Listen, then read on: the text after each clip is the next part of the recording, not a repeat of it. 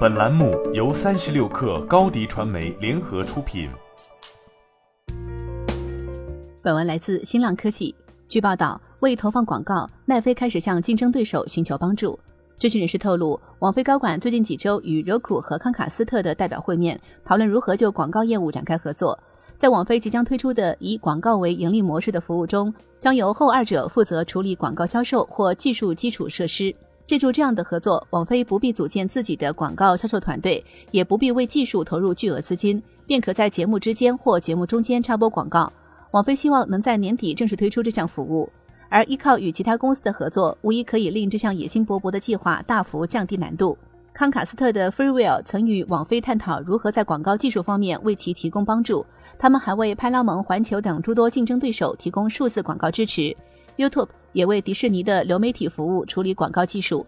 这种亦敌亦友的关系在流媒体行业已经越发普遍。行业专家曾经表示，这样的模式或许会引发并购，但如今的并购难度越来越大。而且会对业务构成破坏，导致企业的合作意愿日渐浓厚。网飞尚未任命广告业务负责人，但他们已经在第四季度开始投放一些前卷广告，也就是在节目播放前投放的广告。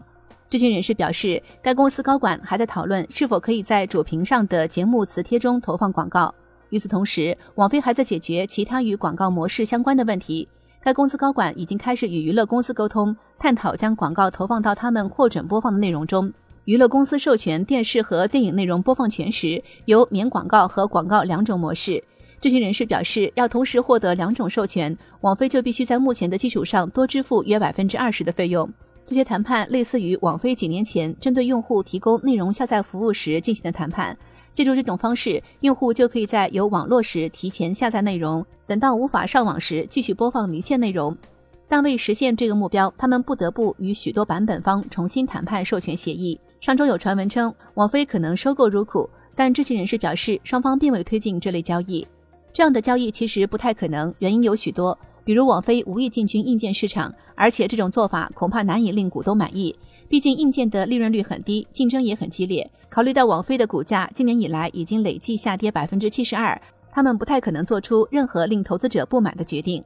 另外一个问题在于，倘若 Roku 被网飞收购，其独立分销平台的定位会受到影响。监管者可能会对这笔交易展开严厉审查。新媒体代运营就找高迪传媒，微信搜索高迪传媒，有效运营公众号、抖音、小红书，赋能品牌新增长。